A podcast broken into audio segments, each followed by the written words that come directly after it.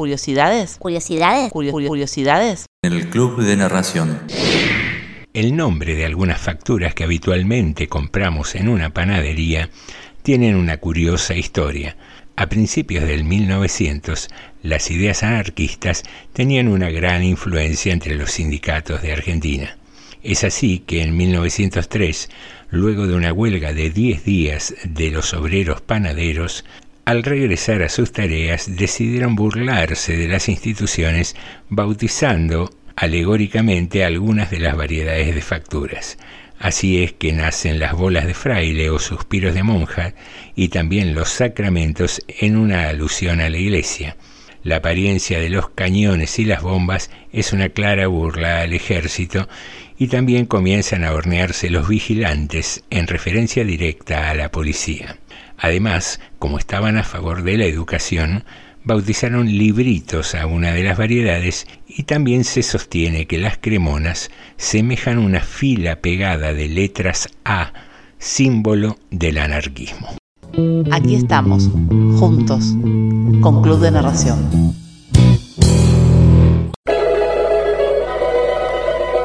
La flecha disparada por la ballesta precisa de Guillermo Tell parte en dos la manzana que está a punto de caer sobre la cabeza de Newton.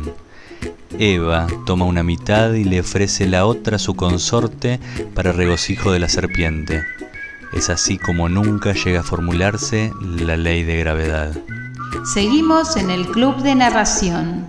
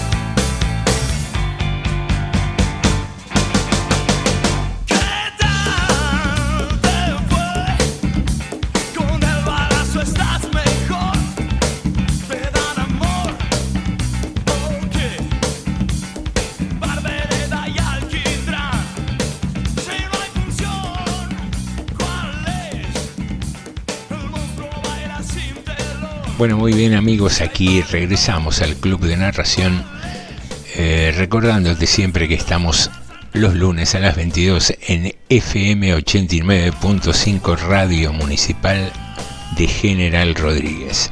También nos podés encontrar en Spotify como Club de Narración o en nuestras redes sociales arroba Club de Narración.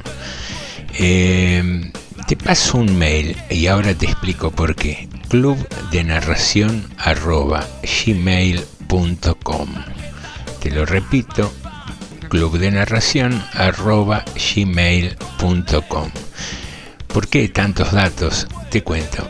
Eh, una de las ideas que tenemos para este año es promocionar artistas locales de General Rodríguez o de cualquier otro lugar que nos quieran hacer llegar su material, escritores particularmente, que deseen, gusten o tengan la inquietud de que narremos sus relatos, sus cuentos. Eh, así que son todos bienvenidos y en el caso de hoy vamos a hacer una especie de debut con un artista local, un escritor, el señor Daniel López, que tuvo la gentileza de acercarnos uno de los de sus cuentos y, y bueno, lo preparamos. Esperamos que lo disfrutes mucho y aquí va. Chicho, la presentación, por favor. Si no sales al bosque, jamás ocurrirá nada. ¿A quién no le gusta escuchar un cuento? El gigante, de un solo sorbo, se bebió ¿Cuánto todas hace las que no escuchas un cielo. buen cuento? La mujer también lo mira. Esperan algo. ¿Cuánto hace que no escuchas un cuento? Había una vez. Momento de narración. ¿A quién no le gusta escuchar un cuento? Momento de narración. Así comienza la historia.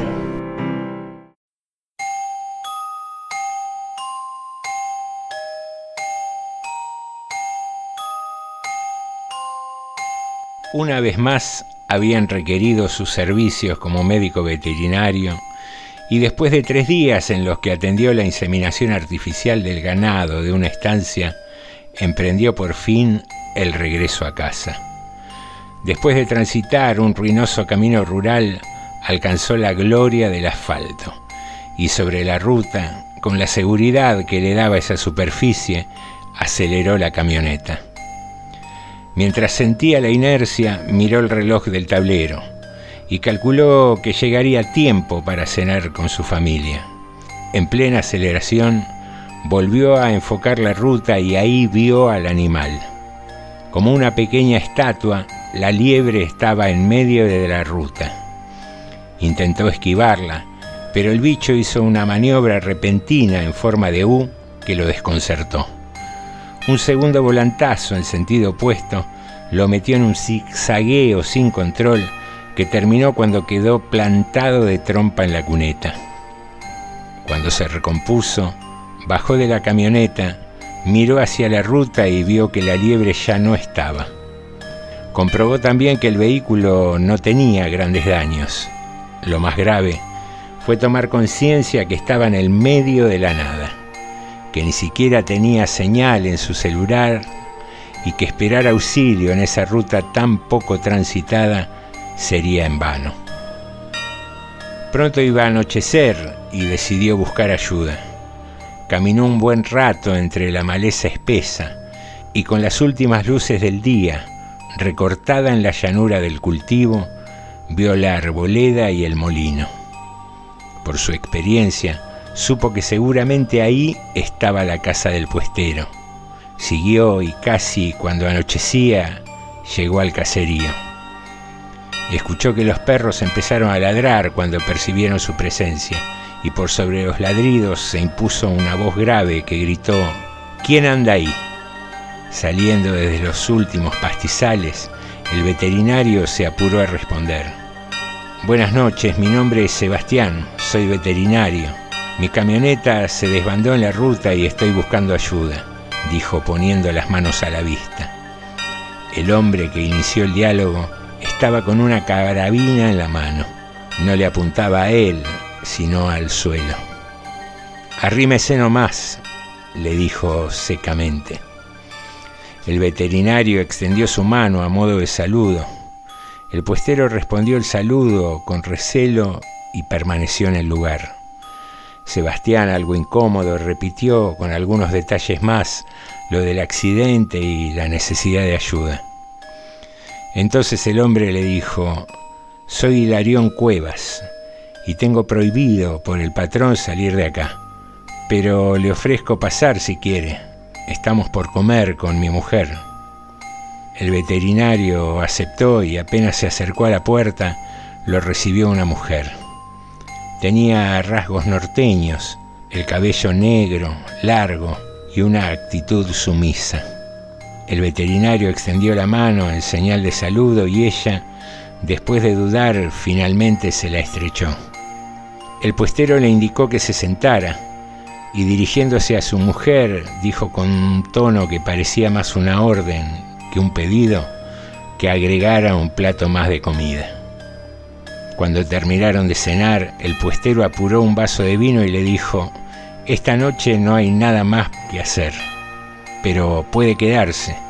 En la barraca hay un catre.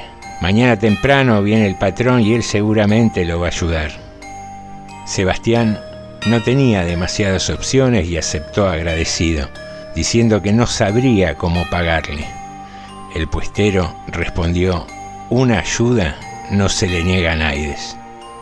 Saludó y salió, dejando al hombre sentado a la mesa con otro vaso de vino recién servido. Ya en la barraca encontró el catre y sobre él una cobija. Se tiró vestido y con los zapatos puestos.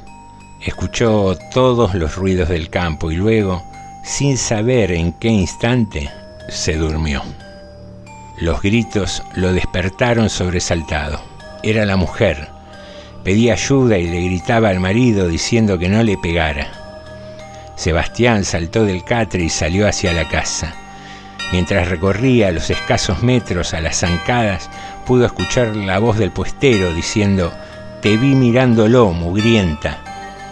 Ella alcanzó a decir soltame y se oyó el ruido de una bofetada al mismo tiempo que el veterinario abría la puerta. Viendo la situación, le ordenó al puestero, soltala. El puestero la soltó y se abalanzó enfurecido hacia él. Forcejearon. El puestero logró empujarlo contra la mesa, pero se trastabilló y cayó pesadamente. Mientras se incorporaba, vio que el veterinario tomaba la damajuana de vidrio por el pico para usarla como un mazo. En ese preciso instante sonó un estampido, un disparo certero que hizo que el cuerpo cayera pesadamente al suelo. Ella se quedó parada, llorando, con la carabina entre las manos.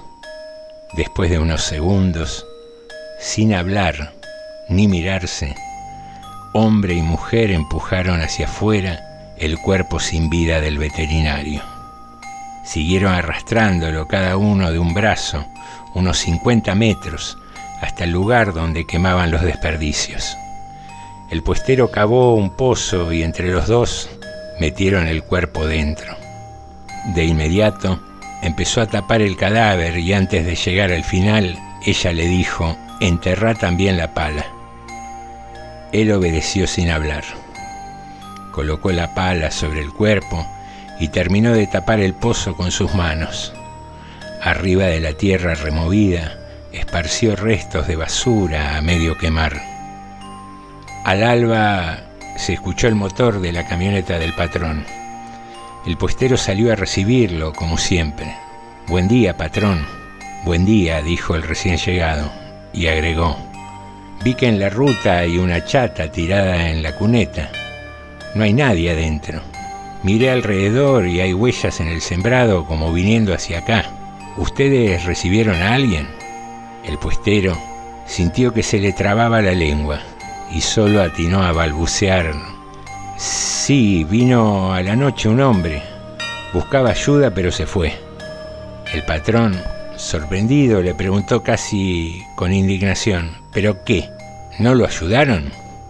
El puestero se quedó inmóvil casi sin reacción y sintió que no podía emitir palabra.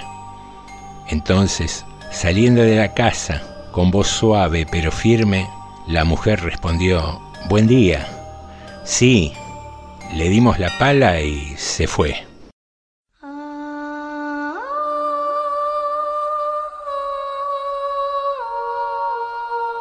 Una ayuda no se le niega a Naides. Daniel López.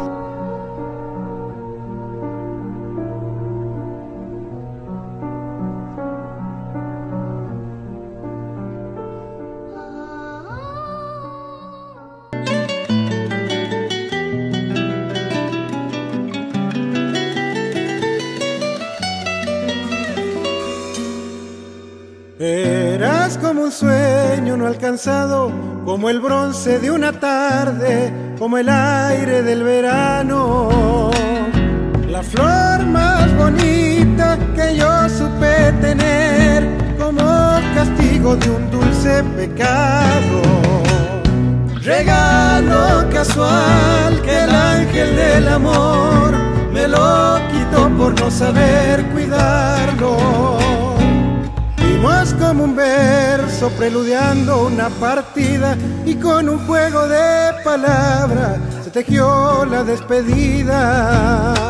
Si te amé o te sigo amando, eso que importa ahora, si ya nada puede cambiar las cosas. Tus pasos siguen rumbos tan diferentes al mío, así trazó la mano del destino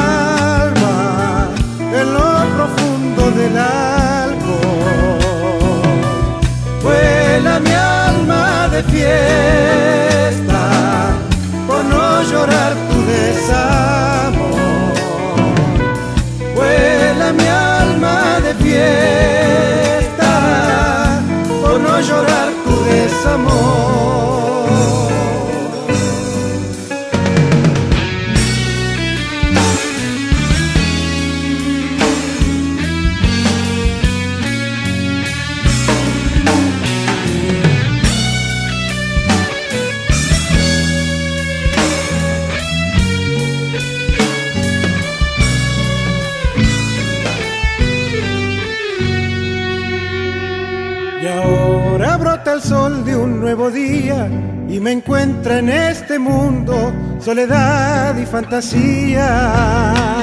Y el viento que juega con las hojas caídas parece preguntar qué hice contigo. No le puedo explicar que tu amor ya no está y que ahora formo parte de tu olvido. Tantas cosas que vivimos, cada espacio, cada tiempo, cada sueño que perdimos. Y si ahora mis ojos están humedecidos, haré de cuenta que no estoy llorando, sino que es el recuerdo que se hace de agua y sal y va dejando estelas en mi rostro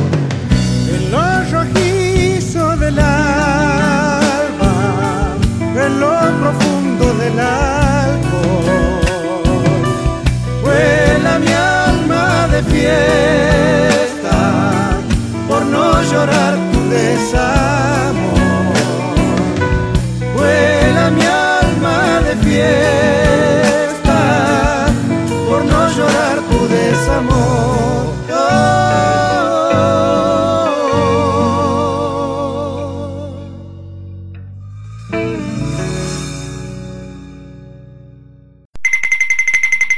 ¿Curiosidades? ¿Curiosidades? ¿Curiosidades? En el Club de Narración. Manuel Belgrano, quizás uno de los próceres más grandes y modestos de la historia argentina, al momento de su fallecimiento se encontraba en una situación económica tan pobre que hubo que realizar la lápida del lugar donde descansarían sus restos originariamente con el mármol de la cómoda de su dormitorio.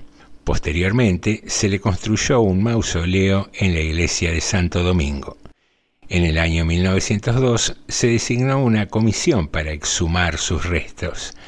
En presencia del escribano mayor del gobierno, Enrique Garrido, se retiraron los huesos del prócer y se los colocaron en una bandeja de plata.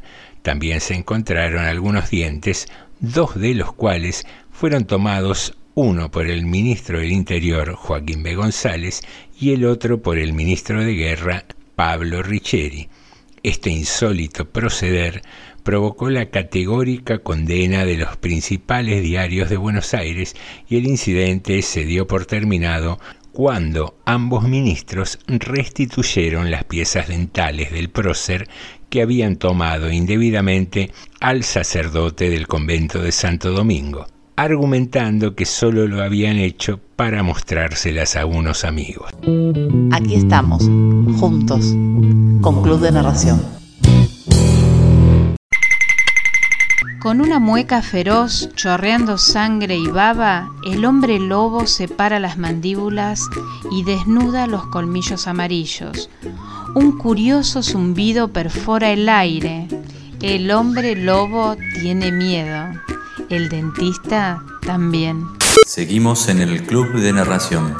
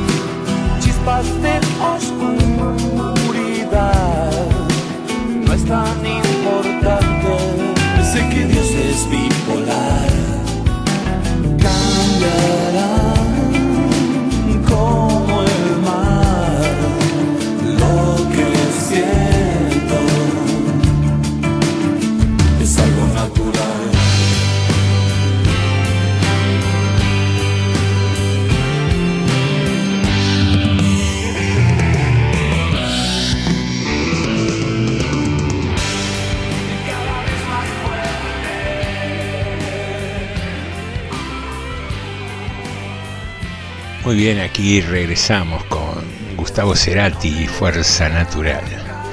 Fuerza Natural, la fuerza que tiene la naturaleza en estos tiempos, ¿no? Que hace que aparezcan más animalitos por las ciudades, acercándose un poco más.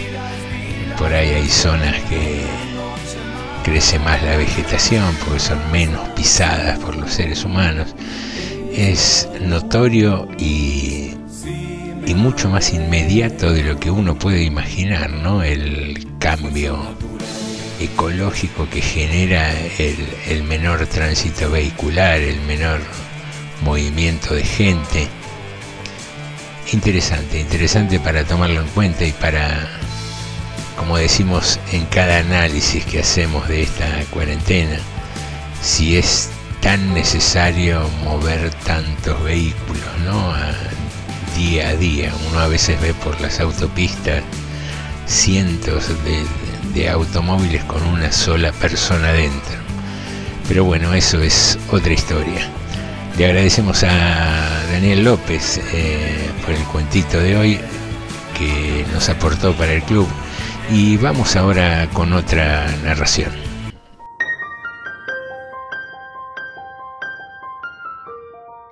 Se llamaba Quintana, no recuerdo su nombre de pila, pero mi madre le decía así. Hola Quintana, necesito que vengas mañana porque Quintana se tuteaba con todo el mundo. Tengo a las chicas enfermas. Era enfermero y daba inyecciones a domicilio. No sé bien de qué, de algo que curaba gripes y resfríos del invierno, creo que era. Era una práctica tan inútil como festiva, porque Quintana hablaba hasta por los codos y era divertido. A ver, boca abajo en la cama, mijita, no me llore que no va a sentir nada. Cuando pincha Quintana no duele y sí sana. Mira si yo voy a hacerte mal. Así quietita, querida, ¿no ves que no te dolió? Y ya está. Pinchó Quintana, pinchó y ahora a otra cosa. Chao, que se va Quintana. Y así como una ráfaga pasaba Quintana, de quien recuerdo la voz algo arrastrada, con un leve acento provinciano y el olor agua de colonia.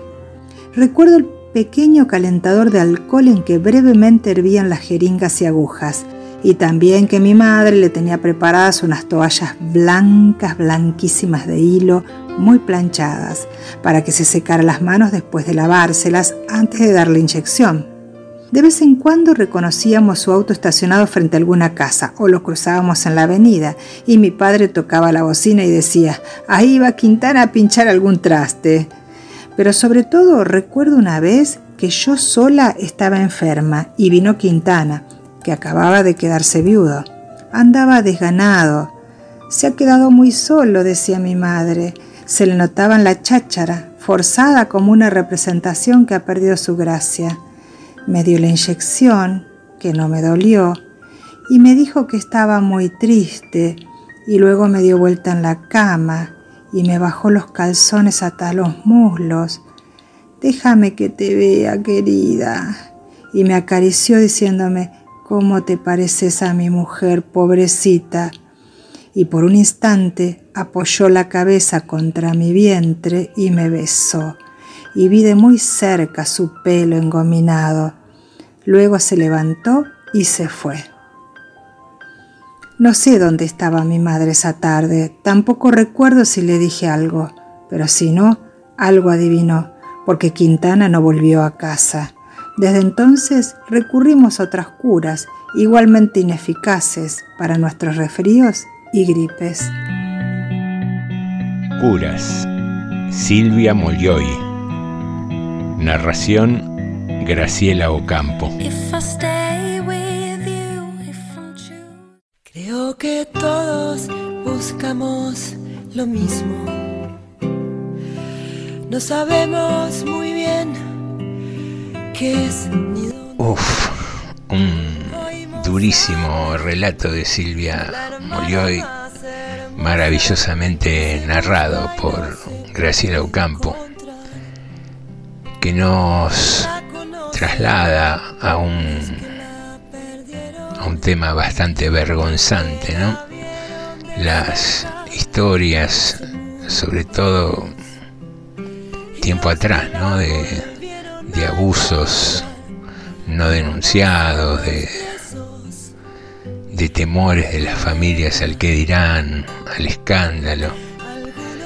Por suerte la historia va cambiando y esa también es otra asignatura que tenemos pendiente. El tema de la violencia de género, el tema del abuso. ¿Por qué dejamos salir tan fácil esa, esa faceta animal ¿no? que tenemos los hombres? Esperemos que parte del cambio cultural que se viene gracias al ejemplo que nos dan los jóvenes muchas veces. Haga, haga escuela, haga escuela en todos nosotros. Muy bien, queridos amigos, mientras suena Fabi Cantilo, mm, nos empezamos a despedir. Mm, me acabo de servir un cafecito.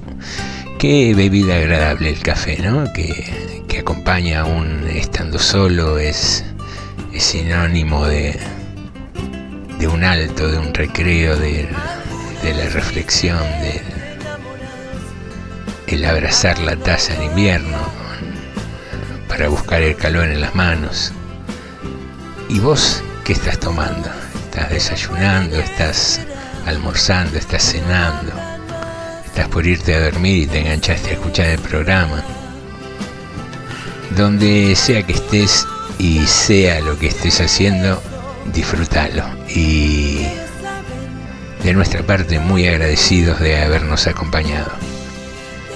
Nos encontramos en la próxima emisión del Club de Narración. La libertad, igual que Papo, me pregunto muchas veces dónde está y no dejo de pensar. Será solamente una palabra, la hermana hermosa, la libertad.